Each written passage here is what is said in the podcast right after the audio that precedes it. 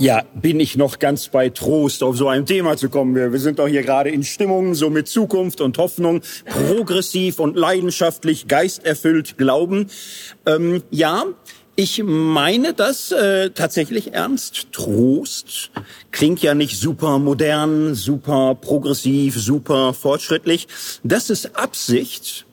Ähm, ich meine dieses Thema tatsächlich als ja, Kontrapunkt als komplementärer Gesichtspunkt, der hinzugehört, äh, hinzugehört zu einem Glauben an den Gott der Hoffnung. Gott der Hoffnung, so habe ich meinen ersten Vortrag hier ähm, begonnen. Hoffnung als ein Wesensmoment des Glaubens selbst. Warum? Weil biblisch Glaube immer aus der Verheißung entsteht, aus dem Zuspruch, aus der Zusage. Äh, mit Abraham angefangen, geh in ein unbekanntes Land, geh los, Abraham. Was erwartet mich da? Kommt später. So, also Aufbruch, Aufbruch, Leben aus der Verheißung. So eine Haltung der Hoffnung haben wir gesehen, erweist sich grundsätzlich als Offenheit. Offenheit dafür, dass Gott immer wieder neue Wege geht. Dass zum Glauben neue Wege notwendig dazugehören, dass Glaube nicht ein einziger Weg ist, für alle Zeiten festgeschrieben und normiert, sondern dass neue Entdeckungen, neue Lieder, neue Gedanken, neue Überzeugungen, neue Werte zur Geschichte des Glaubens gehören und wohl auch zu seiner Zukunft. Eine solche hoffnungsorientierte Glaubensweise ist geschichtlich bewährt. Witzigerweise kann man sagen, wer hat's erfunden? Äh, Pietisten. Das haben einige vergessen heutzutage von denen, zum Glück wissen es noch manche. Der Pietismus begann im 17. Jahrhundert mit einer Programmschrift. Da ging es um die Hoffnung besserer Zeiten. Und es ist heute allgemein anerkannt, auch ganz unumstritten, dass in äh, Mitteleuropa es der Pietismus war und verwandte Bewegung, verwandte Reformbewegung, die ähm, an einer entscheidenden Stelle etwas Neues ins christliche Denken hineinbrachten, nämlich die Erwartung einer besseren Zukunft. Das war in der Reformation kein Thema. Da, da war es ähm, nicht nur fünf nach zwölf, sondern fünf Sekunden vor zwölf oder so. Und es kam nur noch Apokalypse und Endgericht und, und so. Da gab es keine Erwartung, dass irgendwas besser wird. Darum hatte man auch keinen Sinn für Missionen, für gar nichts. Das war in weiten Teilen des Mittelalters keine großartige Sache einzelne Stränge könnte man jetzt ausführlich so, aber im Großen und Ganzen nicht. Der Pietismus war es, der dieses Leben mit Zukunftssinn in die Christenheit hineingebracht hat. Das hat eine große Karriere gemacht in der Aufklärung, in vielen Reformbewegungen, in vielen Formen des Linksprotestantismus, der religiös-sozialen Bewegung, des religiösen Sozialismus, der Befreiungstheologie. Das ist eine lange Geschichte Hoffnung äh, ist biblisch verwurzelt, aber auch geschichtlich bewährt als eine Neuausrichtung des christlichen Glaubens. So und zum Glauben an den Gott der Hoffnung gehört auch die Einsicht, Hoffnung ist nicht machbar. Hoffnung kann man nicht äh, sich per Schluckimpfung verpassen oder mit irgendeiner Dröhnung sich irgendwie einspritzen oder so. Hoffnung entsteht Hoffnung wächst. Hoffnung wird da möglich, wo man sich in Hoffnungsgeschichten verstricken lässt, wo man Erinnerungen, die Hoffnung wecken, pflegt und Erfahrung macht, dass Gott Neues beginnt. Das war wie in modernen Serien der Abschnitt, was bisher geschah. Soll sich ja vertraut anfühlen, hier so auch bei einem äh, Vortrag.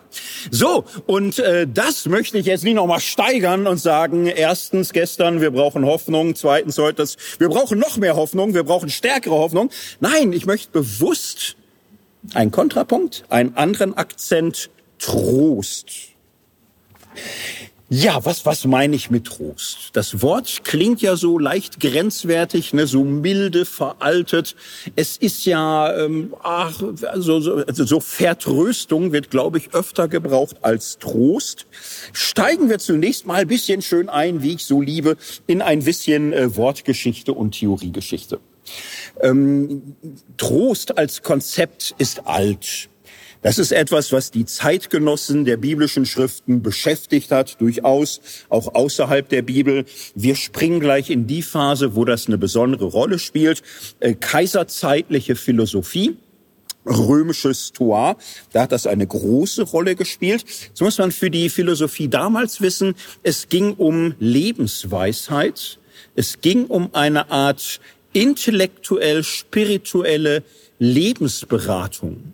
So, es ging um Lebenspraxis, es ging um sehr konkrete Fragen, wie ich mein Leben überleben kann, wie ich, wir würden modern sagen, Resilienz entwickle, Standhaftigkeit, Trotzgeist, Trotzkraft, Mut, wie ich Haltung bewahre in einer Welt, die ist, wie sie ist, hart. So, und Trost war da ein großes Thema. Trost war im Grunde das, was Menschen brauchen angesichts des Leidens. Trost war eine Art kompensatorischer Umgang mit Leid. Es war eine Weise, Leid zu stillen, Leid in irgendeiner Weise zu mildern oder eine sanfte Landung anzubahnen, eben ja zu trösten.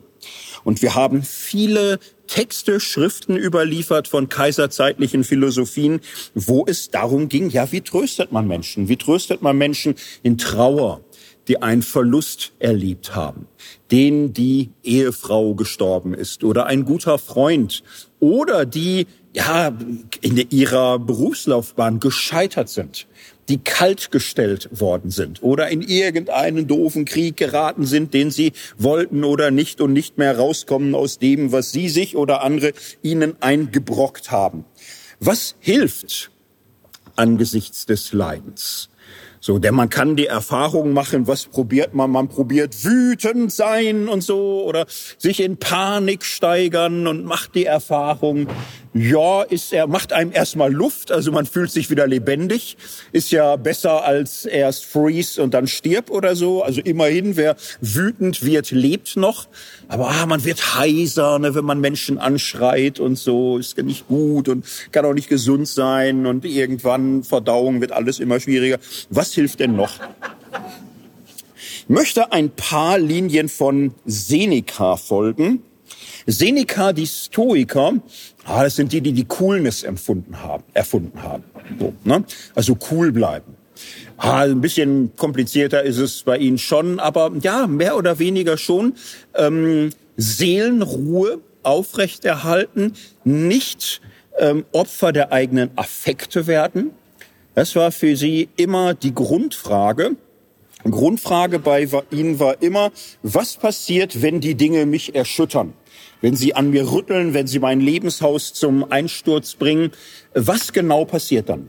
Und Sie sagten, dass das Leben dir übel mitspielt, äh, dass es dich überrollt, dass es Dinge zerstört, die dir wichtig sind. Kannst du das immer ändern? Kannst du das immer verhindern? Nein, kannst du nicht. Das ist Leben. Das gehört dazu. Aber wie du dich dazu verhältst, da hast du einen Einfluss drauf. So, und wenn äußerlich Dinge in deinem Leben zerstört werden, ist das das eine. Wenn du selbst daran zerbrichst, wenn du völlig broken bist oder hysterisch oder außer Rand und Band oder zum Racheengel wirst oder sonst wie, na, das, das, das muss nicht sein. Und wenn du glaubst, ähm, das Leben in seiner Härte mit deiner Härte bekämpfen zu können, ähm, das Leben ist härter. Du kannst es probieren, aber die meisten haben es gemerkt. Das Leben ist härter. Es wird nicht gelingen. So, das Leben, das Schicksal hat dich an der Leine. Manchmal führt es dich auf grüne, saftige Wiesen und es ist eine Lust dabei zu sein. Und manchmal zieht dich das Leben durch düstere, schmerzhafte, eiskalte oder glühend heiße Zonen. Und äh, du stehst jetzt nicht vor der Alternative, da mitzugehen oder einfach auf den schönen grünen, saftigen Wiesen zu bleiben. Deine Alternative ist, durch diese Eiswüsten oder Todeskraterlandschaften vom Leben geschleift zu werden oder mitzugehen. Und der Rat der Stoiker ist, geh lieber mit, willige ein. Es wird etwas weniger an dir selbst kaputt gehen wenn du lernst, Schicksal anzunehmen. Versuche nicht das Schicksal herauszufordern, werde ein Ja-Sagender, übe dich in Ergebung, in Einwilligung, in Haltung. So, und da wird ausführlich für argumentiert. Äh, und Seneca macht das nicht abstrakt. Nicht? Die haben sehr gerne Philosophie in Briefe betrieben.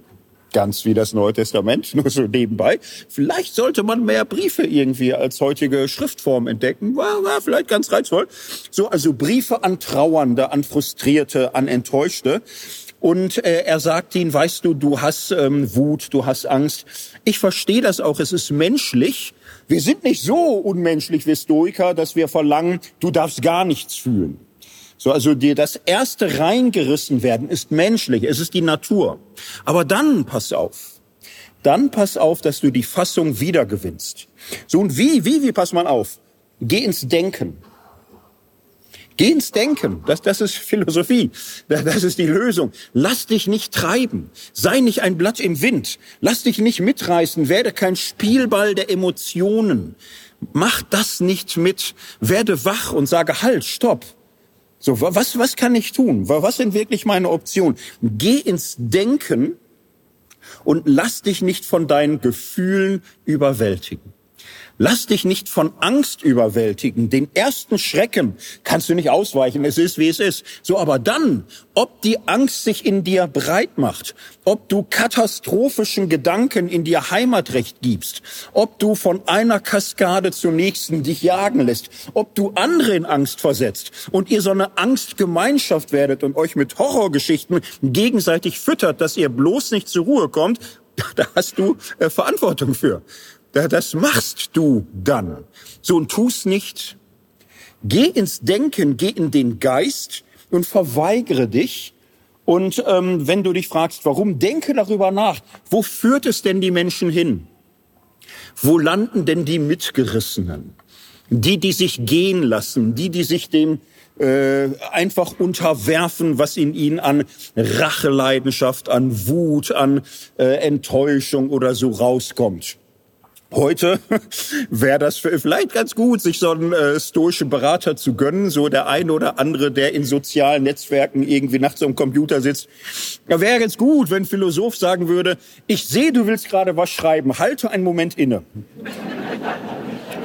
Du bist doof angegangen worden von irgendwem. Ne? Ja, ich, ich kann das lesen, also war, war nicht schön. Und jetzt ist es so, so naheliegend. Du hast auch schon eine Idee, die ist witzig und gemein, dass du ihm einen reinwirkst.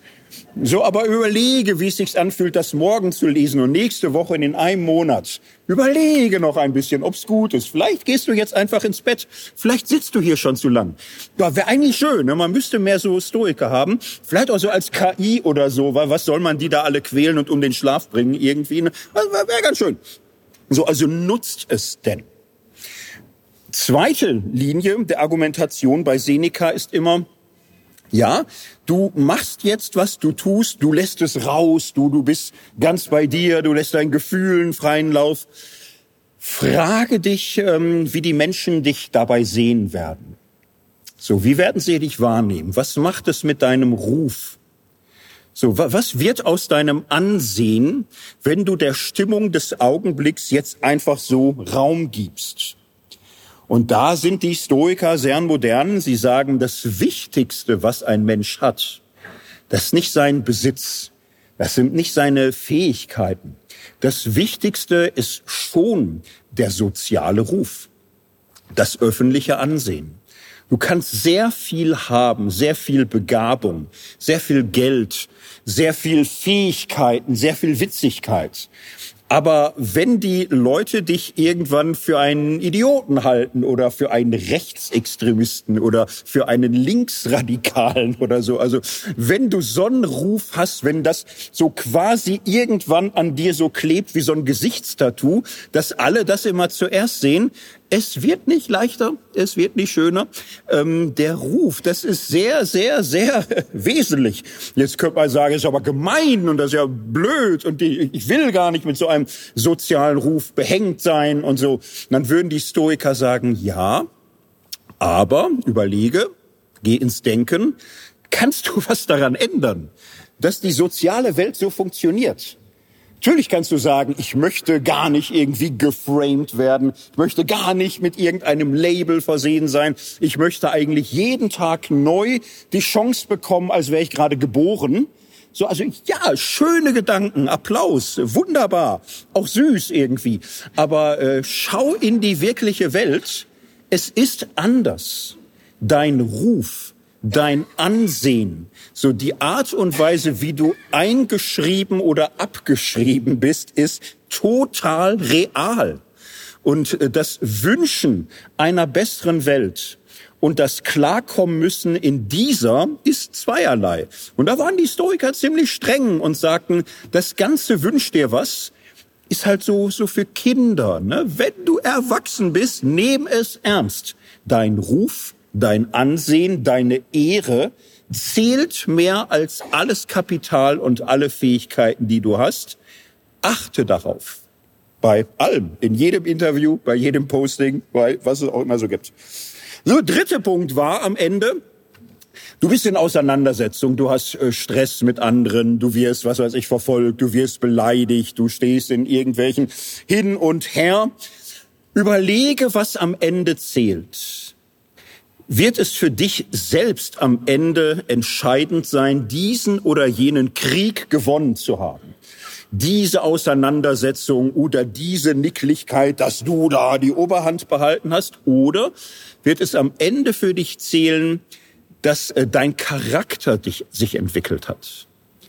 Dass du in deinem Charakter gewachsen bist, im Verständnis für andere, in Selbstbeherrschung, in der Fähigkeit, dich auf unterschiedliche Situationen einzustellen, äh, in Impulskontrolle, so in der Fähigkeit, äh, zu Impulsen nochmal innerlich auf Kontakt zu gehen und zu fragen, ist es gut? Bin ich mir ganz sicher? Schlafe ich vielleicht nochmal drüber oder nicht? So, ähm, am Ende ist der eine Sieg, den dir in dieser Welt keiner nehmen kann, wirklich deine Charakterentwicklung. Dein Ruf kann dir auch aus Pech und totaler Ungerechtigkeit abhanden kommen. So, man kann viel tun, das zu verhindern, aber nee, alles nicht. Äh, du kannst da viel Pech haben. Vermögen, Ansehen, Position, alles ist im Grunde nicht so sicher, wie man denkt. Aber der eigene Charakter, dass du es mit dir gut aushältst, dass du in den Spiegel gucken kannst und nicht nur dein Äußeres siehst, sondern dich selbst mit deiner Geschichte und dass du es ertragen kannst, wie du mit Krisen umgegangen bist, wie du mit Triumphen umgegangen bist, wie du in Beziehung dich verhalten hast, dass du mit dir klarkommst, ohne dich beschönigen, verherrlichen zu müssen, aber auch ohne dich verdrängen zu müssen. Das ist sehr, sehr wesentlich. So, und dann sagt Seneca auch, er hat männliche Leser, so, er sagt, ich habe dir gesprochen von dem Nutzen, ne, was bringt es wirklich, wie du dich verhältst, wie du dich hängen lässt in Traurigkeit oder Wut. Ich habe von deinem Ruf gesprochen, deinem Ansehen, von der Charakterentwicklung. Muss dir auch ein bisschen hart sagen, jetzt einfach weinen oder kreischen, das ist äh, wie Mädchen sein.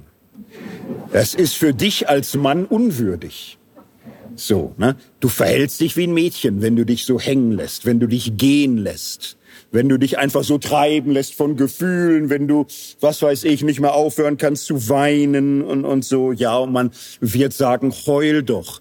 Oje, wie so ein Mädchen. Kein Charakter, keine Standhaftigkeit. Ah, ich hoffe, ihr merkt was. Ich habe mich bemüht, ich habe mich bemüht, Seneca so positiv, so verständlich, so ansprechend wie möglich äh, darzustellen. Hatte so das Gefühl, beim vierten Punkt haben manche was gemerkt, die Stimmung ist ein bisschen gekippt im Raum. ja, ich, ja, weil man spürt das so ein bisschen als Redner. Ja, so, so ist es bei Ihnen gewesen.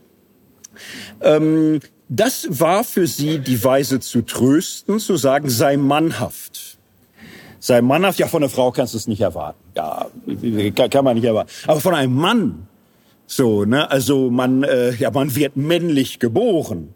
Aber ein Mann werden ist was ganz anderes als männlich geboren zu sein. Das eine ist Natur. Aber Mann sein, das, das hat zu tun mit Charakter. Das ist das, was äh, du aus dir machen musst. Männlich geboren werden ist Geschick. Ein Mann sein das ist eine moralische Aufgabe. So, und wahrlich getröstet bist du, wenn du sie annimmst und dich männlich hältst und dich durch Gedanken tröstest. So, und dich nicht deinen Gefühlen hingibst. Ich könnte das jetzt noch variieren. Boetius, christlicher Philosoph, hat viel äh, über den Trost nachgedacht, als er dessen bedürftig war. Der, der war auch christlicher Theologe, ist auch ganz interessant. Es ist am Ende nah bei Seneca, nah bei dieser kaiserzeitlichen Philosophie, bisschen platonischer und ähnliches. Äh, diese Stoiker machen Karriere dass äh, viele christlichen Autoren das im Grunde auch gut und richtig finden und sagen, genau, die Stoiker waren schon echt vernünftige Leute, da war Gottes Geist irgendwie auch in den wirksamen, so ist es. Bei Augustin gibt so ein Beispiel, nicht? Also ein Freund stirbt und er muss weinen und er kann gar nicht mehr aufhören und er ist äh, wirklich broken und es tut ihm so weh, äh, bis ihm das peinlich wird so, und er sagt, das, das war jetzt zu viel. Ich habe für ein Geschöpf Tränen vergossen. Das ist doch eines Mannes unwürdig. Und Augustin hat so Momente, wo er echt was merkt und sagt, die Stoiker, Ah, die, die hätten auch den Herrn Jesus nicht gemocht, weil der geweint hat. Und dann kann doch mit den Stoikern was nicht stimmen, weil der Jesus kann ja keine Fehler gemacht haben. So, ne? Also er hat schon ein bisschen was gemerkt, dass irgendwas bei den Stoikern auch komisch ist. So, aber dann am Ende doch. Ne? Sowas setzt sich sehr stark durch. Nicht nur bei dieser äh, griechisch-römischen Intelligenzia, sondern auch in der christlichen. Dieses Ideal, das Höchste, was es gibt, ist Selbstbeherrschung. Das Höchste ist ein vernunftbestimmtes Leben, wo man sich von seinen Gefühlen niemals überwältigen lässt. Und Augustin zieht nach diesem Trauerfall daraus die Schlussfolgerung, ich habe jetzt zu viel geweint, ganz sicher, ich werde mich einfach nicht mehr so an Menschen binden. Das ist übertrieben. Es sind ja nur Menschen. Gott hat ganz viele gemacht aus vielen wird in der Ewigkeit auch nichts und so. Das macht verletzlich, das ist, macht vulnerabel, das, äh, na, das möchte ich nicht mehr und so. Ich möchte eigentlich äh, bei Gott sein. Gott ist Geist, Gott ist Denken, ich bin dazu bestimmt, so und äh, das ist eigentlich ähm, ja der wahre Trost sich nicht äh, mitreißen zu lassen von diesem und jenem und allerlei, was uns so unsere fleischliche Natur ankitzelt. Getröstet sind wir im Geist. So, und für diese Zeit war das so ein bisschen so eine Mixtur aus Gottes Geist, aber auch, ja, Intellekt, Vernunft. So vernünftiger Trost. Ja, was machen wir heute mit dieser Trost? Geschichte, mit dieser Trosttheorie. Jetzt könnte man sagen, alles auf Müll abfackeln, brennt es nieder. Warum ist so ein Mist überliefert worden? Ja, aber das, das wäre jetzt auch und, und so. Ne? Also ähm, da ist was dran. So, ich glaube, dass manche Menschen in bestimmten Lebenssituationen in äh, stoischen Texten boah, was mitnehmen können, dass auch äh, der Geist Gottes da ein auch bei den Stoikern etwas finden lässt. Das denke ich schon. Möchte ich nicht weiter vertiefen, kann ja jeder schauen. Und gleichzeitig möchte ich sagen, das christliche Angebot ist nochmal anders. Ich möchte jetzt mal ähm, auf folgende Begriffe bringen. Der antike Trost, der philosophische Trost vor allem der stoische, aber auch andere Schulen, platonisch, mittelplatonisch, anders ähm, inspiriert, für die war Trost immer ein Höhengewinn. Höhengewinn heißt, man spürt, es zieht an einem, es tut weh, es schmerzt Gefühle, Körper, Leidenschaften, Wut. So ein getröstet werden ist, wenn das Ich im, im Grunde was so runtersickt ins Herz, in den Bauch, in die Eingeweide, in die Gefühle, dass das Ich wieder so hochgesaugt wird in den Kopf, in das Gehirn, in den Verstand, in die Vernunft und dass man auf Abstand geht. Höhengewinn im Sinne von einem Abkühlmechanismus, kühle deine Gefühle runter. Sie schaden dir nur. Sie sind irgendwie das, was dich zum Tier macht. Du teilst deine Gefühle mit den Tieren. Die Tiere, die verspüren Gier, die Tiere, die verspüren Wut und manchmal hüpfen sie sinnlos rum, als würde das Spaß machen. So, die Vernunft teilen wir mit Gott. Der macht so komische Sachen nicht. So, das, das war so ein Denken und es ist problematisch. Es ist problematisch, weil es zwischen Gefühlen und Verstand eine sehr, sehr klare und steile ähm, Hierarchie aufrichtet. Was in dieser alten Trosttheorie äh, passiert, ist immer so diese Anweisung zum Höhengewinn. Geh in deine Vernunft. So lass los Gefühle, Leiblichkeit, lass los deine Verletzlichkeit. Die menschliche Verletzlichkeit, Berührbarkeit wird im Grunde so als schlecht, als problematisch, als schwierig, muss man in den Griff kriegen, ähm, geframed. Und ich würde umgekehrt sagen, biblischer Trost im Alten Testament, im Neuen Testament funktioniert so nicht, ist nicht ähm, verletzlichkeitsaversiv ist nicht äh, kritisch feindselig eingestellt dagegen, dass wir berührbar sind, verletzlich, traumatisierbar in irgendeiner Weise ergriffen und gepackt werden können. In der Theologie nehmen wir dafür das schöne Wort Vulnerabilität. Theologie ist auch immer so eine Art Höhengewinn. Ne? Und wenn man erstmal ein Fremdwort hat, hat man Höhengewinn. Es tut gar nicht mehr so wie Vulnerabilität. Ne? Wow, da, da, da, da spürt man den Schmerz. Nein, ist auch gut. Also ich, ich bin ja, ja, super Theorie, fantastisch, schön. Vulnerabilität. So, aber heute meinen wir das positiv. Wir meinen, zum biblischen Menschenbild gehört eine positive Sicht menschlicher Verletzlichkeit, Berührbarkeit, Vulnerabilität. Und wir sollten lernen, vom Trost, vom guten Umgang mit Leid zu reden, so dass wir dabei vulnerabilitätssensibel sind. Die ganze Menschheit beneidet uns um so schöne deutsche Wörter. Ist ja irgendwie auch geil, ne? Ist ja irgendwie auch eine Lust zu denken und ja, aber ist ganz ernst gemeint, vulnerabilitätssensibel denken heißt Trostperspektive, die nicht darauf hinausläuft, sich das Fühlen abzuklemmen, sich aus äh, Empathie, Mitgefühl rauszuwinden sondern ernst zu nehmen, das gehört zur Geschöpflichkeit. Es gehört zu uns. So, das war jetzt ein bisschen Überschrift, ein bisschen Plakat, also Höhengewinn. Das ist äh, antiker Trost. Christlicher Trost ist vulnerabilitätssensibel. Ähm, gegenüberstellen würde ich sagen, ist eine Form von Tiefengewinn. Die vermeintliche Tiefe aus der philosophischen Sicht, die Verletzlichkeit, das, was uns in Empathie, in Gefühl, in Emotion berührt, packt, äh, gehört dazu. Es kann nicht darum gehen, diese Tiefe abzuschneiden, sich von dieser Tiefe des Lebens abzukoppeln, denn da, wo wir fühlen, da sind wir nicht in den tierischsten Ausläufern unserer Existenz, da sind wir oft unserem Herzen sehr viel näher als in abstrakten Begriffswelten. So, das ernst zu nehmen, ist für biblisch-christliche Trostdenken sehr wesentlich. Ich möchte jetzt ein bisschen was ausführen, Trost in der Bibel. Ja, und jetzt müssen wir ein bisschen wieder die alten Sprachen mitklappern und so ist ja auch schön und das äh, macht auch Vergnügen. Ist es an dieser Stelle besonders putzig. Ähm, es gibt eine hebräische Wortwurzel Nacham, die hat ein verblüffend weites Umfeld.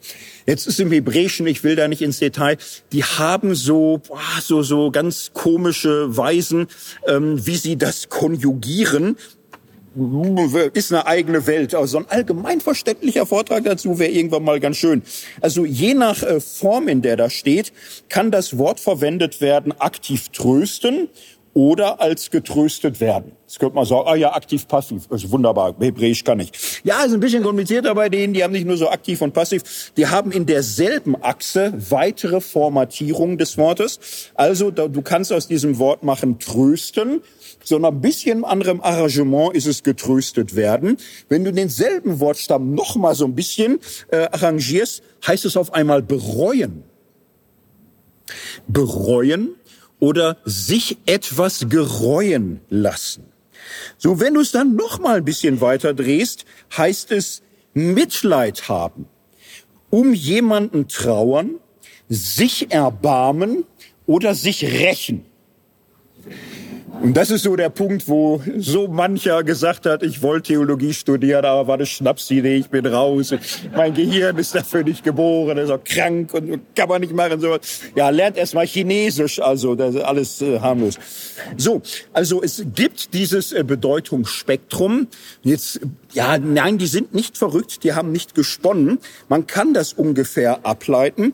Was in diesem Wortstamm drinsteckt, ist so ähm, ein Grundmotiv, in dem es um Aufatmen geht.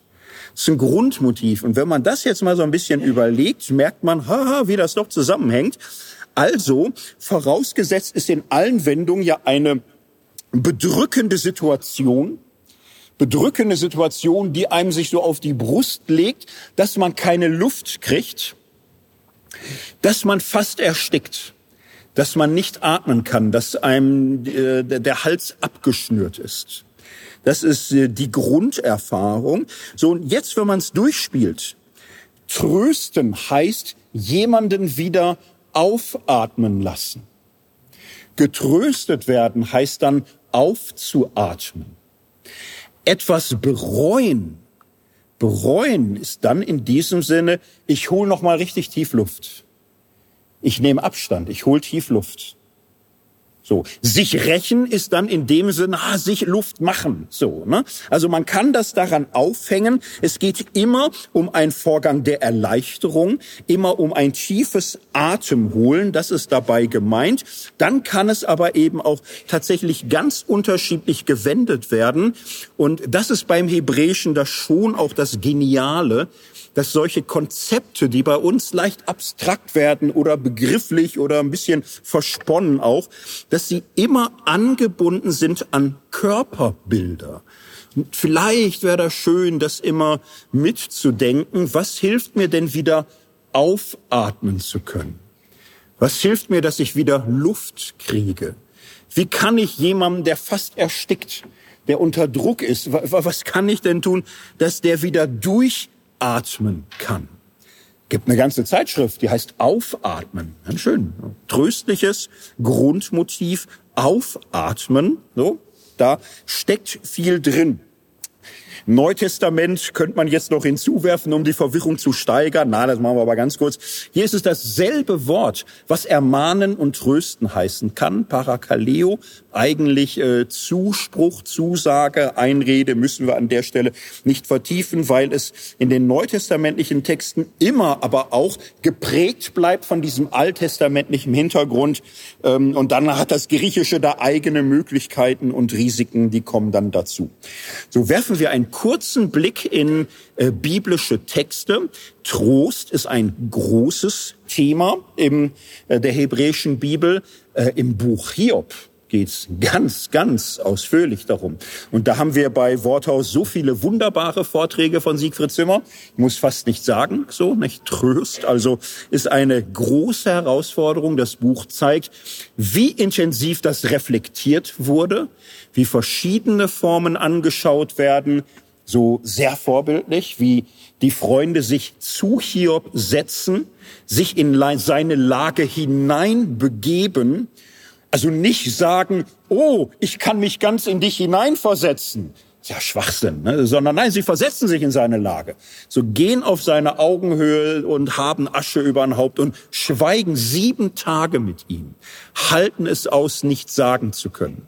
So, aber das Buch Hiob ist auch ein Musterbeispiel äh, dafür, wie man es verbocken kann. Und Hiob äh, diagnostiziert ihn sehr klar. Ihr seid leidige Tröster, ihr seid furchtbare Tröster, ihr seid komplett Versager, ihr habt super angefangen. Dann so zu verkacken, das ist äh, episch. Toll, Applaus. Toll, also und äh, dass das Ganze wird durchgegangen, auch wie Gott tröstet, das ist äh, im Buch Hiob schon ein großes Thema. Ähm, Psalmen könnte man viel zu sagen. Ich möchte nur ein bisschen was zu sagen zum Buch Jesaja.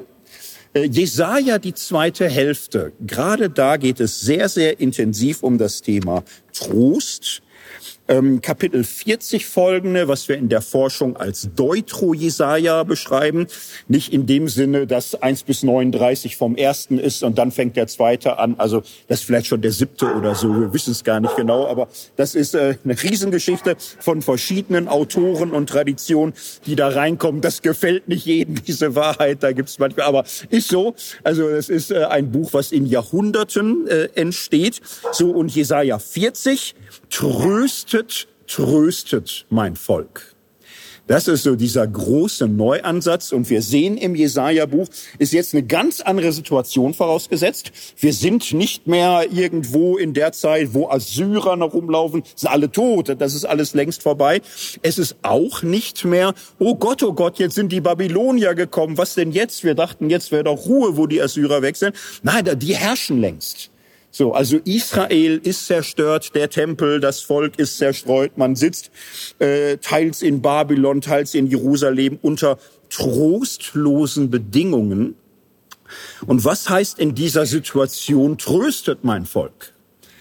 Weil zu sagen, ja, es ist ganz schön, äh, gibt ja nichts Geileres, wenn einer weint, zu sagen, sei getrost und dann zu gehen. Ne? ja, man kann um jeden Minusrekord mitkämpfen, wenn man Bock hat oder so, aber man könnte es auch lassen. Also sei getrost.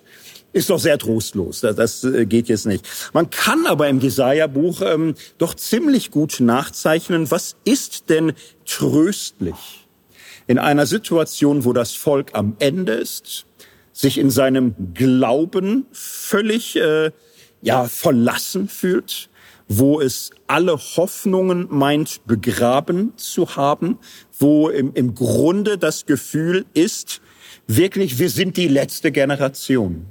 Wir haben den Tempel noch gesehen.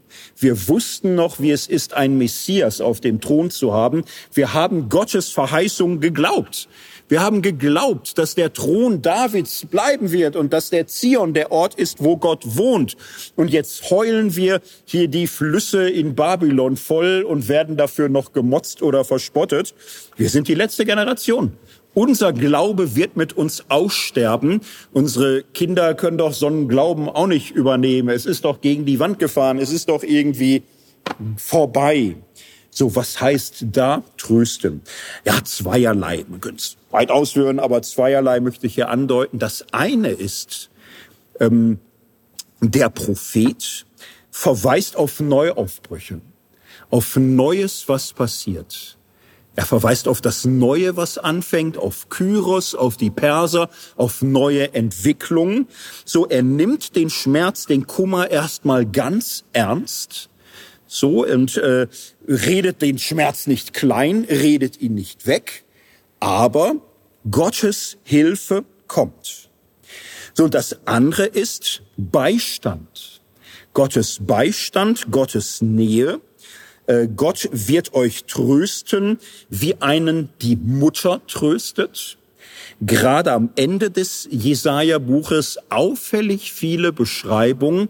Gott tröstet wie eine Mutter wie eine Frau, wie eine Gebärende, wie eine Stillende, dass das deutsche Wort Gott äh, männlich im Sinne von der Gott ist, darf man nie, nie, nie in irgendeiner Weise maskulinistisch auf Gott projizieren.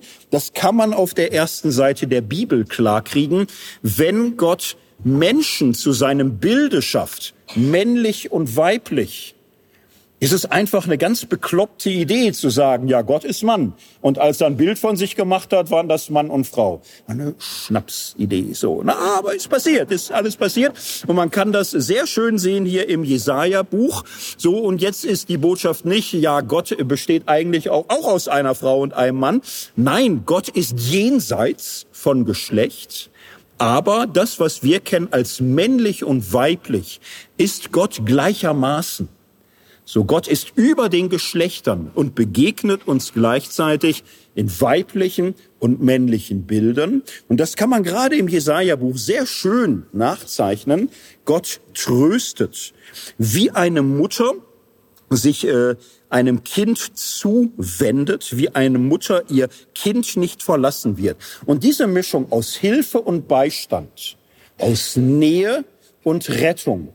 Das ist es, was Trost ausmacht. Das gehört zum biblischen Trostbegriff. Trost ist nie nur heile, heile Seele. Äh, Trost ist handfest. Trost ist helfen. Trost ist unterstützen. Trost ist Situation verändern, stützen, so gut es geht. Trost ist aber auch nicht nur helfen, unterstützen, bessern. Trost ist immer auch Nähe, Empathie, an der Seite bleiben von sich hineinversetzen, mitleiden, mitweinen, mittragen, sich mit in die Situation hineinbegeben. So, das macht Trost aus. Ihr seht den Unterschied zum stoischen Konzept. Stoischer Konzept ist Höhengewinn, lass dich nicht hängen. Sei ein Mann. So, sei ein Mann, lass dich nicht hängen. Lass dich von deinen Gefühlen nicht überwältigen. Gewinne Abstand. So, hier ein anderes Konzept. Hilfe und Beistand. Retten, aber auch eben mitleiden, mittragen. Ich möchte das neutestamentlich vertiefen, möchte einen schönen neutestamentlichen Text an der Stelle mal hinzuziehen. Das Interessante ist ja, ja, Paulus macht das im äh, Zeitalter von Seneca. Die sind wirklich sehr passend Zeitgenossen. Das ist absolut dieselbe Generation. Die teilen denselben Hintergrund. Es spricht vieles dafür, dass Paulus mit Senecas Gedanken mindestens vertraut war durch Straßengespräche. Was Paulus so gelesen hat, ist Kaffeesatzleserei, das weiß keiner. Aber ähm, die Gedankenwelt war sehr präsent. So, da, davon muss man einfach ausgehen. Darum ist der direkte Vergleich manchmal sehr, sehr spannend. Was ist bei Paulus ähnlich? Und das gibt's durchaus einiges. Was ist aber auch anders? Ich lese uns einen neutestamentlichen Text, wo es um das Thema geht. 2. Korinther 1, die Verse 3 bis 7. Da heißt es, gelobt sei Gott, der Vater unseres Herrn Jesus Christus, der Vater der Barmherzigkeit und Gott allen Trostes, der uns tröstet in aller unserer Bedrängnis, damit wir auch trösten können, die in allerlei Bedrängnis sind, mit dem Trost, mit dem wir selber getröstet werden von Gott. Denn wie die Leiden Christi reichlich über uns kommen, so werden wir auch reichlich getröstet durch Christus. Werden wir aber bedrängt, so geschieht es euch zu Trost und Heil. Werden wir getröstet, so geschieht es euch zum Trost, der sich wirksam erweist, wenn ihr mit Geduld dieselben Leiden ertragt, die auch wir leiden. Und unsere Hoffnung steht fest für euch, weil wir wissen, wie ihr an den Leiden teilhabt, so habt ihr auch am Trost teil. Ja, Lesung im Gottesdienst ist immer so eine Challenge. Ne? Also mir geht's immer so, die Worte klappern munter daher. Was war nochmal das Thema und, und so. Alle, die jetzt am Bildschirm sitzen, sind in einer super privilegierten Situation. Die drücken Pause holen sich eine Bibel, machen neues Fenster auf, lesen den Text, nehmen sich fünf Minuten und kommen gut klar. Den Luxus haben wir hier live gerade nicht. Aber ja, also dafür ist anders schön hier. Ne? Egal. Muss man sich trösten. Ich sage jetzt ein bisschen was dazu und so nach und nach kommt man da wieder rein. Das Erste, äh, was hier eine große Rolle spielt, ja, Paulus spricht von Bedrängnis allerlei Bedrängnis, in die wir geraten sind. Er, äh, er geht danach noch ein bisschen weiter ne, und sagt, uns ist das passiert und Feinde und Verleumdung und schlechter Ruf. Hatten wir noch Schiffbruch und dann waren wir gefangen, dann wurden wir auch verkloppt und wir haben echt geglaubt, das ist es. Wir haben mit dem Leben abgeschlossen und haben geglaubt, das war's. Tschüss aus Peng. So, und ähm, das ist doch auch sehr erfrischend. Es gibt ja äh, religiöse Gruppen, die in ihrem äh, Angebot immer nur Triumphgeschichten haben. Nur. Immer nur Erfolgsmeldung. So Heilungsgottesdienst, ja, da können die viel erzählen über die Gehalten. Über die, die nach Hause geschickt worden sind, ja, wenn du danach fragst, da gucken sie schon ein bisschen blöd an und so. Und ähm, das ist ehrlich gesagt unabhängig von theologischen Richtungen mir ist das äh, von liberal bis ultrakonservativ begegnet. So viel Spaß über eigene Scheitern und Niederlagen und so weiter ausführlich zu reden, ist am Ende des Tages doch selten. Und äh, darum finde ich es äh, schon erfrischend. Paulus fängt den ganzen Brief damit an. So, ne? Und, und wenn man das liest, möchte man denken, oh Mensch, der hat Probleme. Was soll der mir sagen? Ne? Also Leute, Siegertypen, daran kann ich mich aufrichten. Aber Leuten, denen schlecht geht, das sieht mich ja nur mit runter. Drehen wir es christlich, äh, Leiden gehört dazu. Bedrängnis gehört dazu, überfordernde Herausforderungen gehören dazu. Und äh, Paulus beschreibt das in der Folge sehr drastisch dass er selbst in diesen Bedrängnissen irgendwann auch nicht mehr Hoffnung hatte, dass das gut ausgeht. So, und was ist dann der Wechsel? Also das Erste, ne, Leiden gehören dazu. Ähm, überhaupt ernst nehmen, Trostbedürftigkeit ist menschlich. Wer von sich, wer von seinem eigenen Leben oder von der eigenen Gemeinde oder der eigenen Karriere oder was auch immer in einer Weise redet, die kein Raum lässt für Trostbedürftigkeit, hat entweder wahnsinnig viel Glück gehabt, kann ja vorkommen, ja, oder macht sich oder anderen was vor. Verschönt, verzeichnet oder ist da mit sich und oder anderen nicht ehrlich. Paulus beschreibt sein eigenes Leben so, dass Trostbedürftigkeit sichtbar wird. So, was ist dann der Trost? Gucken wir genau hin. Er lobt den Gott allen Trostes, sehr schön, Gott der Hoffnung, Gott des Trostes. So, so viele Kombinationen gibt's da nicht. Gibt noch Gott des Gemetzels, aber nur in Theater und Kino, kommt in der Bibel nicht vor. Und ihr werdet so viele, so boah, 10, 12 Sachen, aber so, es gibt nicht mal den Gott der Keuschheit oder so. Ist vergessen worden. Können manche nicht glauben, aber ist vergessen worden. Ne? Aber Gott des Trostes gibt es. So was macht er. Er tröstet uns, damit wir auch trösten können mit dem Trost, mit dem wir von Gott getröstet wurden. Jetzt könnte man sagen, ja, ich bin auch unzufrieden. Wir waren gerade bei Seneca. Der wurde da sehr genau. Uns interessiert ja, wie, also wie, wie, wie funktioniert Trost? Wie tröstet man? Was ist da die Methode, der Schlicht und, und, und so? Kam bis jetzt noch nicht. So, und es geht weiter. Leiden Christi. Wir werden reichlich getröstet durch Christus. So, und dass das so ist, geschieht euch zum Trost. So wie ihr an den Leiden teilhabt, so habt ihr auch am Trost teil. Jetzt könnte man sich schütteln und sagen, das ist philosophisch ein höchst unbefriedigender Text, weil er mit einem Konzept operiert, was äh, keinerlei kognitive Aufklärung oder gar Differenzierung erfährt. Könnte man die Bibel schließen und sagen, intellektuelles Leichtgewicht für kognitiv Armselige habe ich nicht nötig. Ja, dann wäre mal Höhengewinn. Ne? Da wäre man wieder drüber hinaus. Ne? Wir schauen jetzt noch mal hin und äh, haben wir irgendwas übersehen. Äh, das, das ist die Pointe gewesen. Beziehung tröstet. Beziehung. Keinen Gedanken, kein Inhalt, nicht irgendwie ein kognitiver Klimmzug, sondern in unserer Bedrängnis haben wir Gottes Nähe gespürt. Dass wir Gott erfahren haben in der Bedrängnis, ist der Trost. Dass Gott nah war, gegenwärtig, dass wir Teil hatten an ihm, dass er teilnahm an unserem Leben, das hat uns getröstet. So, und das passiert ja, geht ja dann weiter, so dass wir euch trösten können. Wie? Durch Briefe schreiben, durch Reden, durch Gemeinschaft, durch Beziehung, durch Austausch. Beziehungen sind tröstlich. Und zwar solche Beziehungen, in denen die eigene Trostbedürftigkeit nicht ignoriert oder kaschiert wird, sondern so, dass man in diesen Beziehungen, Begegnungen, Gesprächen eigene Bedrängnis, eigenes Leid, eigene Trostbedürftigkeit zeigen kann.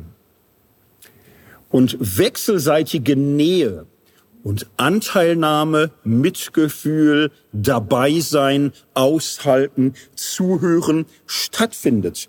Das, das ist tröstlich. In seinem Leiden nicht allein zu sein, sondern gesehen zu werden, gehört zu werden, jemand zu haben, der mitträgt und mitleidet. Zweiter Punkt, Beziehung tröstet. Dritter Punkt mache ich bisschen kurz.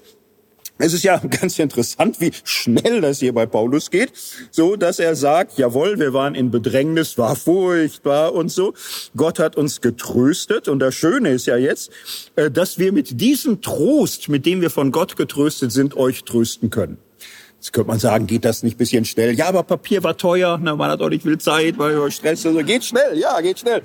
Aber was hier passiert ist ja, ähm, Paulus kriegt eine neue Perspektive für eigenes Leid und für eigene Trosterfahrung. Er nimmt daraus den Ansporn, aber auch die Offenheit, anderer Menschen Leid wahrnehmen zu können, aushalten zu können, ihnen Nähe zu schenken, Empathie, Mitgefühl und jetzt nicht mit der Phrase ich verstehe dich, sondern mit einem sich wirklich hineingeben und einem mittragen. So und für ihn gewinnt das Leiden dadurch einen neuen Sinn, eine neue Bedeutung. Trost bedeutet hier eine neue Perspektive gewinnen. Das Leiden, die Bedrängnis ist nicht mehr ähm, der Krater, das schwarze Loch, was alles verschluckt, sondern es wird relativiert. Es wird etwas, aus dem Paulus sogar einen Gewinn mitnimmt mit anderen äh, ja leiden zu können und ihnen auch nah sein zu können. Das ist im Grunde auch bei Paulus Kreuzestheologie. Manche haben ja daraus so eine komische Ideologie gemacht, eine Ideologie, dass das Kreuz in erster Linie eine Theorie ist und das Wichtigste an dieser Theorie ist erstens Strafe muss sein und zweitens keine Vergebung ohne Vergeltung.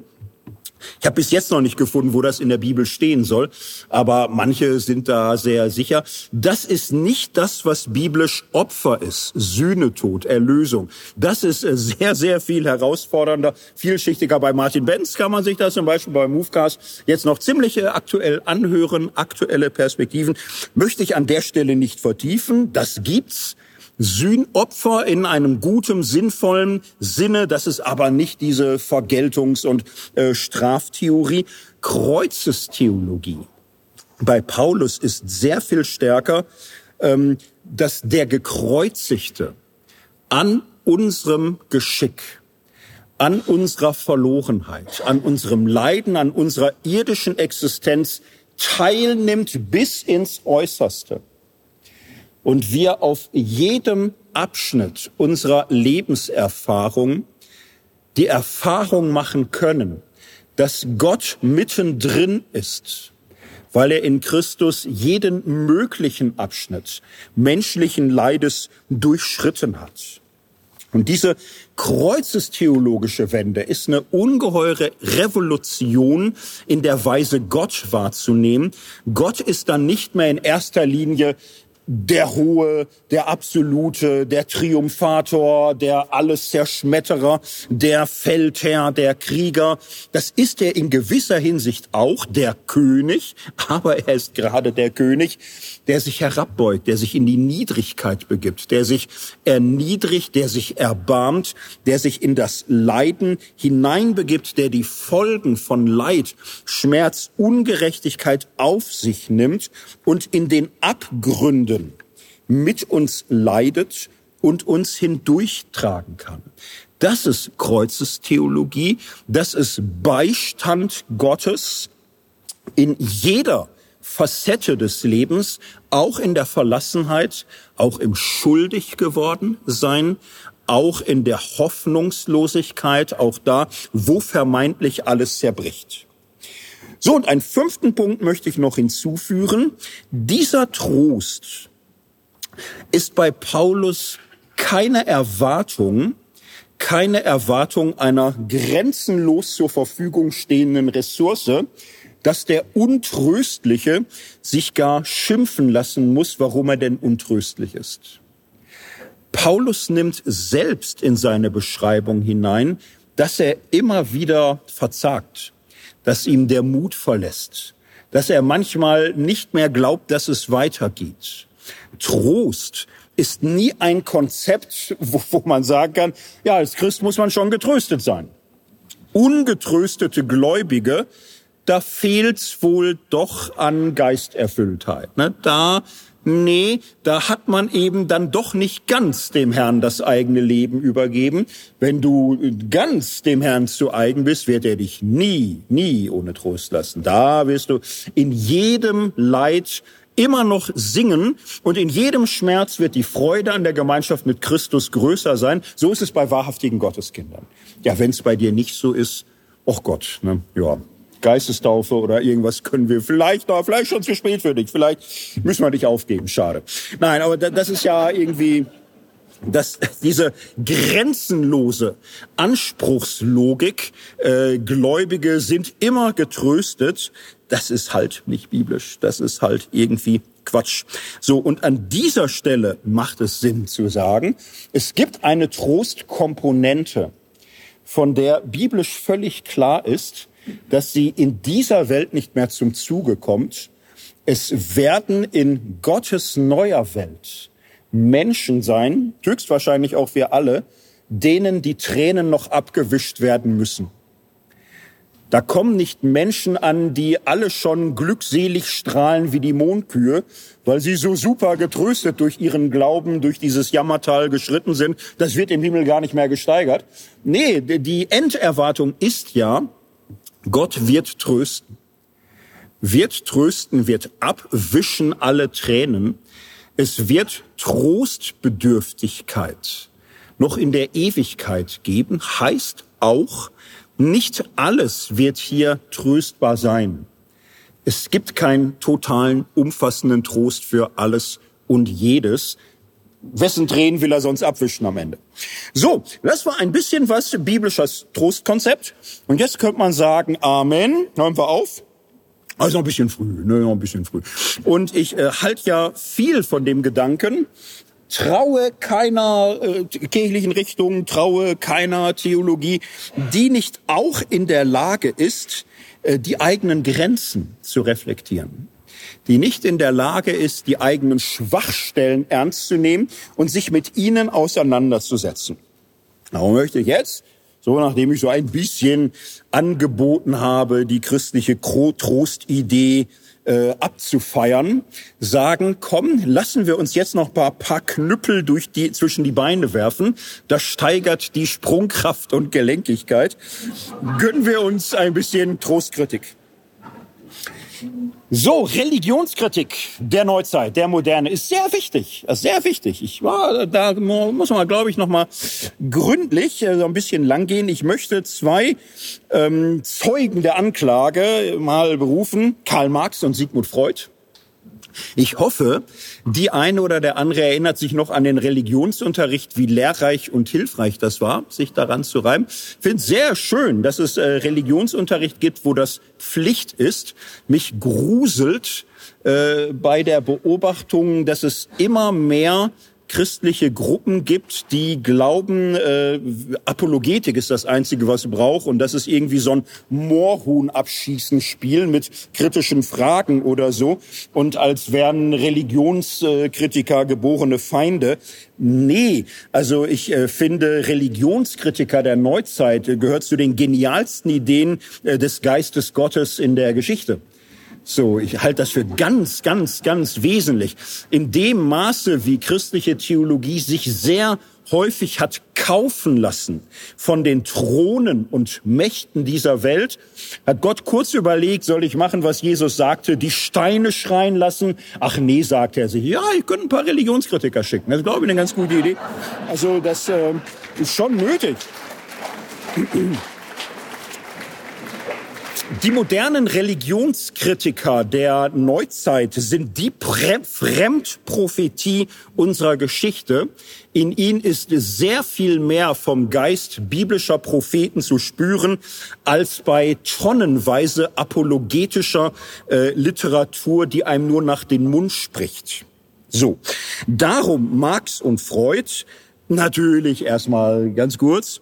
Äh, wer glaubt, dass man mit Marxens Ideen äh, heute noch eine Gesellschaft konstruieren könnte oder mit Freuds Ideen allein die Seele komplett in Bestform bringt, es ist in gesicher Hinsicht fast wieder rührend. Ne? Also das, ähm, ja, aber es sind historische Figuren historische Figuren und das, was sie beigetragen haben für die Gesellschaftstheorie und für die Psychologie, ist epochal, es ist enorm und wir würden es heutzutage aber natürlich historisch würdigen. Und wir können in dem, was aus ihren Ideen teilweise gemacht wurde, teilweise völlig Absonderliches herausziehen, aber auch Dinge, die heute noch Wesentliches zu sagen haben. Jetzt möchte ich gar nicht weiter auf ihre Theorien zu sprechen kommen. Beide sind äh, Christentumskritiker und beide sind Kritiker der christlichen Trost ähm, Ideologie oder Theorie oder wie auch immer. Gehen wir zuerst mal bei zu Marx. Ja, das sind äh, berühmte Worte, die man hoffentlich im Religionsunterricht mal hatte. Marx hat ja durchaus über Religion sich gründlich Gedanken gemacht.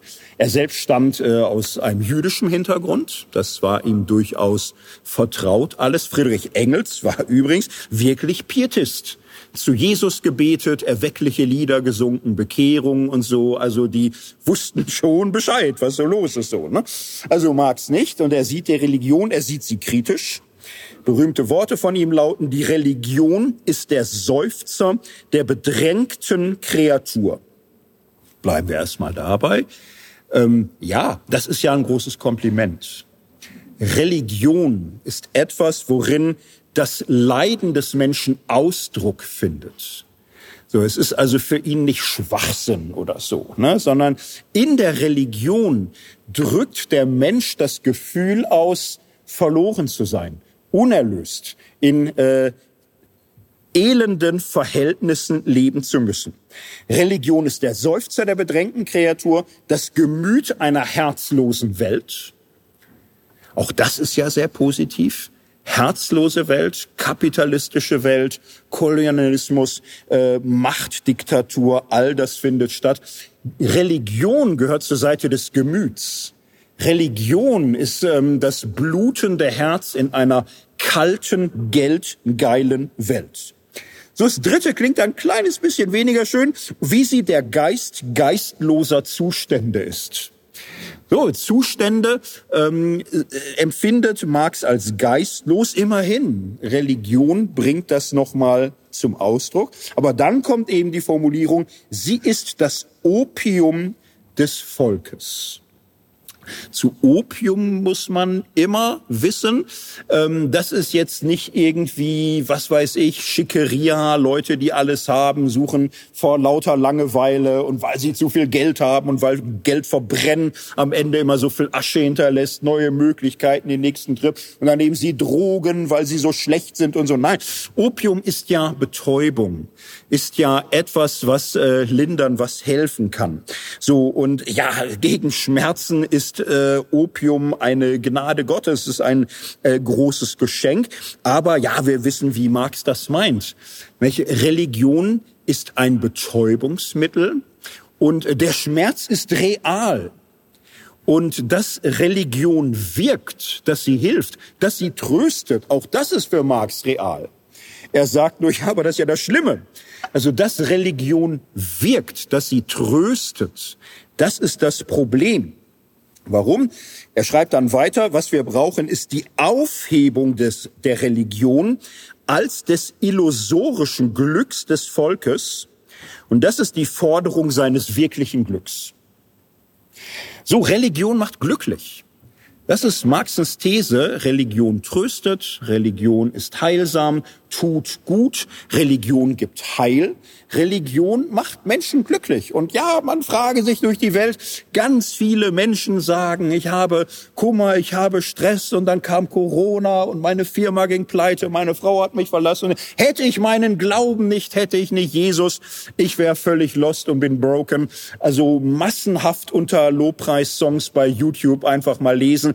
Die Welt ist voll, voll, voll solcher Stimmen. Religion tut gut. Und Marx sagt, ja, aber das ist schlimm Schlimme, ist ja das Schlimme, weil es ist ein illusorisches Glück.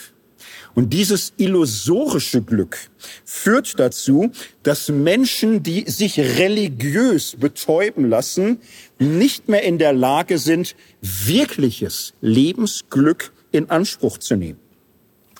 Marx fährt fort, die Forderung, die Illusion über seinen Zustand aufzugeben, ist die Forderung, einen Zustand aufzugeben, der der Illusionen bedarf.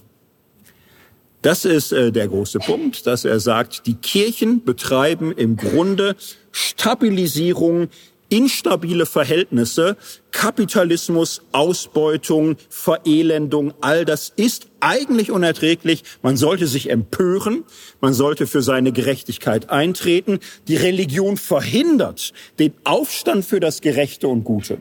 Darum ist Religion immer das wahre Glück der Besitzenden, der Herrschenden, der Reichen, weil für sie ist Religion das, was die Menschen durch ruhig hält, so dass Lenin später auch sagen konnte, Religion ist Opium für das Volk. Also diese Instrumentalisierung meint. Ja, all das sollte man ernsthaft hören, sollte man ernsthaft würdigen und äh, da sollte man nicht sofort sagen, okay, jetzt Apologetik. Nee, äh, okay, jetzt ja, Marx hatte recht. Marx hatte recht und äh, manche haben es ja heimlich zugestanden. Die Kirche ist tatsächlich vielfach verkommen zu einer Legitimierungsanstalt für Unrecht und Ausbeutungen aller Art. Religion hat Monarchien gerechtfertigt, Religion hat Sklaverei gerechtfertigt, hat Kolonialismus gerechtfertigt, Ausbeutung, Kriege, äh, christliche Religion. Kirchen, katholische Kirchen, evangelische Kirchen, orthodoxe Kirchen, all das haben sie getan. So, es waren Legitimationsmaschinen für die Mächte ihrer Zeit. Es war äh, das Gegenteil von dem, was ein Amos oder ein Jeremia oder ein Johannes der Täufer oder ein Jesus getan hat. Man stand nicht auf der Seite der Ausgegrenzten, der Ausgebeuteten, der an den Rand gedrückten gegen die Mächtigen, sondern auf der Seite der Mächtigen und hat die Ausgebeuteten ruhig gestellt. Wenn wir jetzt nochmal vom biblischen Konzept her schauen, würde ich schlicht so sagen, Marx kritisiert zu Recht eine Christentumsgeschichte, die Trost zur Ideologie gemacht hat, dadurch, dass sie Trost anbot als Zuwendung ohne Hilfe. Bei Marx ist Religion Trost minus Hilfe. So, bei Jesaja haben wir uns kurz klar gemacht, ne, Trost ist im, im Grunde immer Hilfe und Beistand, Rettung, so und ähm, Gemeinschaft und Nähe.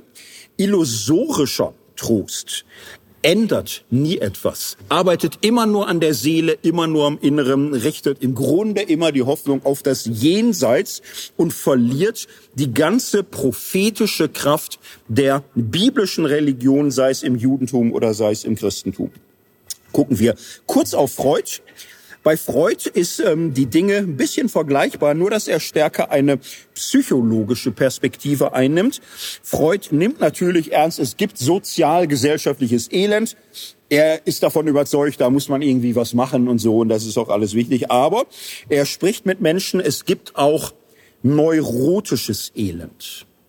Es gibt Menschen, die nicht nur in äußeren Ausbeutungsverhältnissen gefangen sind, sondern in inneren die sich selbst ausbeuten, die in sich selbst Dinge verdrängen, Bedürfnisse, Gefühle, die ständig in irgendeiner Weise damit beschäftigt sind, Dinge nicht wahrhaben zu wollen, Dinge abzuknapsen, Dinge dadurch beherrschbar zu machen, dass sie Sachen auf andere projizieren und in irgendeiner Weise äh, etwas am Laufen halten, was ihnen aber eigentlich nicht gut tut.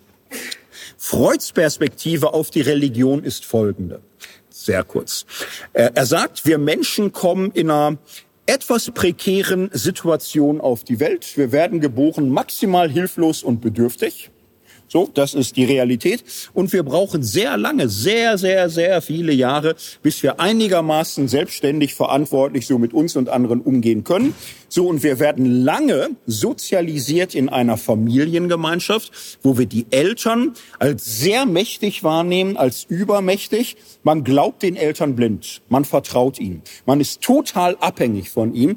Die Eltern können mit Worten ein so bestimmen, können einem Gefühle einimpfen, die das ganze Leben lang ein in irgendeiner Weise begleiten. Die Eltern sind wahnsinnig entscheidend und äh, man lernt als Kind äh, mit den Eltern muss man sich am Ende irgendwie gut stehen. Man muss sich irgendwie arrangieren. Die allermeisten machen es auch, machen sehr lange, machen es eine Zeit lang.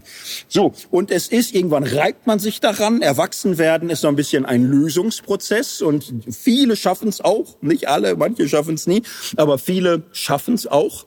Aber Freud macht nun die Beobachtung, das, was man in der Kindheit hatte, war auf der einen Seite sehr klar und fordernd. So, man hatte bestimmte Regeln und wurde in irgendetwas hineingefügt, in eine Religion, in eine Kultur, in dies und das.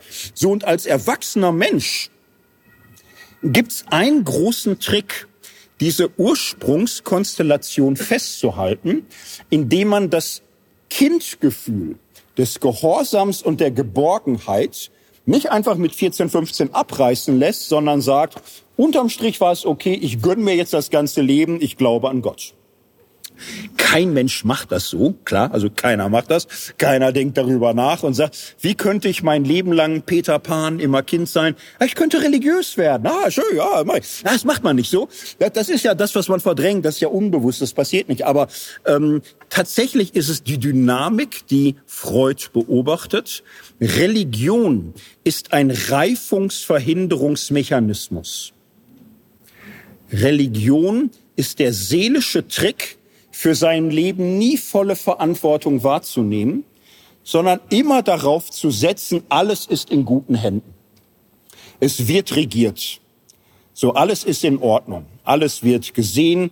Alles äh, hat seine Ordnung. Ich bin in einer, bin zu Hause. Ich bleibe Kind. Ich bleibe Kind Gottes. Ich kann vertrauen auf den Vater im Himmel.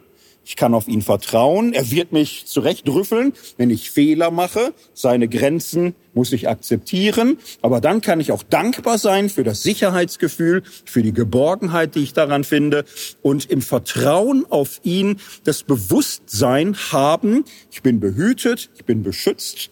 So, er sieht auf mich und ähm, was immer auch passiert, ich bin nicht allein. Äh, er kümmert sich um mich. Und Freud sagt ja, merkt ihr nichts? Also ja, es ist der Versuch. Es ist der Versuch, die Kindheitskonstellation für sein ganzes Leben lang beizuhalten. Und natürlich ist es ein gutes Gefühl.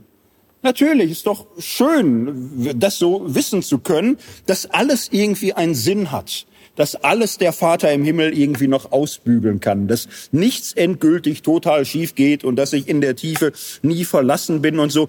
Aber es ist eben dann auch immer so eine Art, ja, Rückzug. Rückzug davon, Verantwortung zu übernehmen. Ich kann immer abgeben. Kann immer sagen, ja, der Vater im Himmel möge es wohl machen. So, und übernehme in vielen Dingen eben nicht Verantwortung für mein Leben, für andere. Wenn irgendwas schief läuft, ich gehe ins Gebet. Man könnte auch helfen, man, man könnte irgendwie was oder könnte sagen, wie ungerecht. Ja, man geht ins Gebet und glaubt, ne, Thoughts and Prayers. Was soll man da Waffengesetze ändern oder so? Ne? Solange man noch äh, beten kann für die Opfer oder so, irgendwie geht's. So, und das ist ähm, bei Freud ähm, das Problem der Religion äh, bei Freud ist Religion Trost minus Wahrheit. Der religiöse Mensch weigert sich erwachsen zu werden. Er weigert sich einfach nüchtern zu sehen, wofür bin ich verantwortlich, wo bin ich gefordert, was muss ich in Ordnung bringen. So, was kann ich tun und wo muss ich anerkennen, dass ich Dinge nicht schaffe. So, dass ich äh, an meine Grenzen komme. Und das ist für Freud Erwachsensein war da immer sehr nüchtern. Er sagte, also der Sinn der Psychoanalyse ist nicht, dass wir aus unglücklichen Menschen glückliche Menschen machen. Das, was wir können, ist neurotisches Elend so zu bearbeiten, dass daraus normales Elend wird. Das Leben hat normal elende Anteile. Man wird älter und irgendwann stirbt man. Aber oh Gott, man stirbt ganz schön auf Raten. Ne? Erst hat man Rücken, dann hat man Knie, dann ist das mit der Verdauung nicht mehr so. Dann das Gedächtnis, was mit dem Gedächtnis, man und so. Man, man, man stirbt ganz schön auf Raten. Ne? Es ist nicht schön. Und ähm, das aber nun anzunehmen und zu sagen, Leben ist hart und Leben hat äh, viel auch Sterben auf Raten und äh, vieles ist ungerecht. Und das auszuhalten ist Erwachsensein. Erwachsensein im Wissen um die Größe des Lebens und die Schönheit und die Möglichkeiten, aber auch die Endlichkeit. Und nicht jeden möglichen Traum oder jede mögliche Idee zu sagen, im Himmel wird's mir reichlich belohnt. Ja, ich hätte was aus meinem Leben machen können. Ich hätte vielleicht mal eine große Reise oder ein Instrument lernen oder an Beziehungen arbeiten oder mich hier und da aussöhnen oder mehr Freundschaften pflegen. Hätte ich alles machen können. Aber ich kann eigentlich nichts verpassen, weil im Himmel ist ja alles sowieso. Das ist ja hier sowieso nur so eine Art Probelauf. Das ist ja hier nur so ein, so ein Übungsspiel oder so. Aber was soll ich mich jetzt da, wer weiß wie, verrückt machen? Und da denkt Freud, ja, du liebes bisschen, ist ja traurig. Aber selbst wenn es einen Himmel gäbe, wäre das traurig, äh, das Leben hier so abzusitzen und ständig äh, zu verschieben und Dinge nicht anzugehen, die man angehen kann. Was machen wir mit Freud? Auch hier sagen, ja, der ist aber gar nicht mehr aktuell und der hat auch ganz schlimme Ideen gehabt und was der über Sex sagt, ne, jeder so, kann man ja alles machen, ist was dran. Aber im Großen und Ganzen ist was dran. Es gibt diese, ich sag mal, Affinität tiefer Religion und menschlicher Unreife. Affinität heißt nicht Identität, also nicht religiöse Menschen sind unreif, das wäre Freuds äh, These tatsächlich. Ich äh, kaufe ihm diese Beobachtung absolut ab, meine das auch bei mir rückblickend sehen zu können, meine bei vielen anderen auch, dass äh, Religion so funktionieren kann, dass sie menschliche Reifung nicht befördert, sondern verhindert. Spannende Frage ist, muss es so sein? Jetzt will ich nicht apologetisch werden. So, äh, den Gegenbeweis kann jeder von uns nur durch sein eigenes Leben führen. Wir sollten von solchen Fremdpropheten den Impuls übernehmen. Muss es so sein? Oder ist es möglich, im Glauben an Gott sich nicht so vertrösten zu lassen, dass ich eigene Reifung und Entwicklung damit überflüssig mache, sondern weil ich an Gott glaube, möchte ich mich entwickeln, möchte ich lernen, möchte ich reifen und möchte ich auch lernen, so manches an Frustration auszuhalten. So, das war die Gegenrede zur Trostperspektive. Das könnte man auch schließen, wäre so ein bisschen auf einem, äh, auf einer kleinen Disharmonie. Ich finde, das macht äh, christlichen Trost gerade stark. Christlichen Trost so zu verstehen, dass er nicht total ist, dass er nicht funktioniert, dass er nicht jede Frage löst und jeden Schmerz stillt und lindert, die Punkte, die ich äh, bei Paulus genannt habe, finde ich hier nach wie vor wesentlich.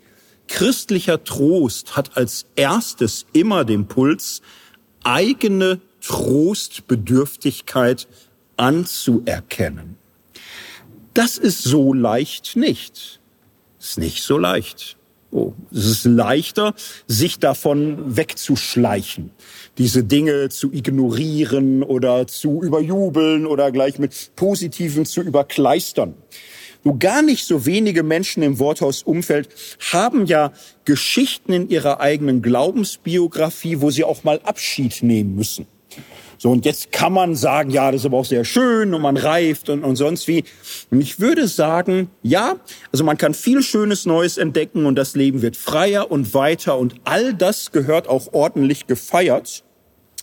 Ich glaube, es gehört oft auch dazu, anzuerkennen, dass es weh tut und dass man Sachen verliert, dass man Menschen verliert jeder, der sich in seinem Glauben wirklich entwickelt, der sich verändert, der sich öffnet, der sich auf die Reise begibt, wird in der Regel nicht seinen ganzen bisherigen äh, Glaubensumkreis an Menschen mitnehmen. Sich im Glauben auf echte Veränderung einzulassen, bringt bei sehr vielen, wenn nicht allen Menschen Verletzung mit sich, Beziehungsabbrüche, Vertrauensverlust so dass Menschen einen doof angucken, misstrauisch angucken, einem abschreiben, einem alles mögliche Böse unterstellen. Ja, und es schmerzt. Und es tut weh. Und es bedarf einer Trauerarbeit. Und in der Freude des neuen Entdeckens und in der Erleichterung weiter werden zu dürfen, finde ich es heilsam, diese Trauerarbeit auch hinzuzuzählen zu dem, was ein begleitet, was dazugehört. Und ich denke, viele von uns hier in Worthaus kennen das in der einen oder anderen Weise, solche Trauerarbeit, solches Zulassen auch von Schmerz, solches aushalten können und müssen auch, was man verliert an Vertrautheit mit anderen, vielleicht aber auch kindlich schöner Naivität, kindlich einfältig in erster Liebe und Naivität glückselig glauben zu können, ist ja auch äh, ein Glück. So, wenn man so etwas mal erlebt hat, ist ja schön. Man möchte es ja in der Regel nicht rausbrennen aus der Erinnerung oder der eigenen Biografie. Und manche erste Liebe wird vielleicht auch nie wieder ganz herstellbar sein, auch das einzuräumen, auch das anerkennen zu können. Auch das, finde ich, gehört zur gereiften christlichen Reise. Trost hat gefährliche Seiten. Trost kann ein totaler Anspruch werden. Trost kann ein Dauerbedürfnis werden im Sinne einer Vertröstung, die einem vieles verstellt, vieles verkleistert.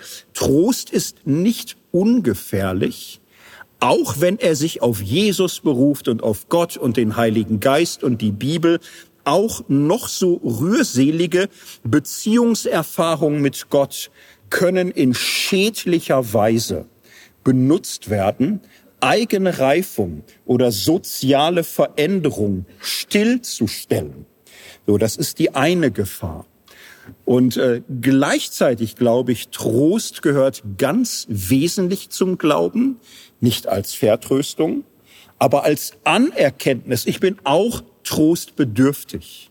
Ich kann auch eigenen Schmerz wahrnehmen und aushalten und hinhalten und kann in der Beziehung zu Gott und mit anderen Menschen Beistand erfahren, Nähe zulassen, Austausch erleben und ganz schlicht Sympathie, Mitgefühl, Empathie erfahren die mich anders reifen lässt, die meinem Leben tiefen Gewinn gibt, die in meinem Leben, ja, das Kreuz nochmal in ganz anderer Weise groß machen, zur Geltung bringen. Nachfolge Jesu ist immer auch Kreuzesnachfolge im Loslassen, in Niedrigkeit, im Nicht-Gewinnen, sondern Verlieren und darin doch gleichzeitig für Gott unverloren zu bleiben.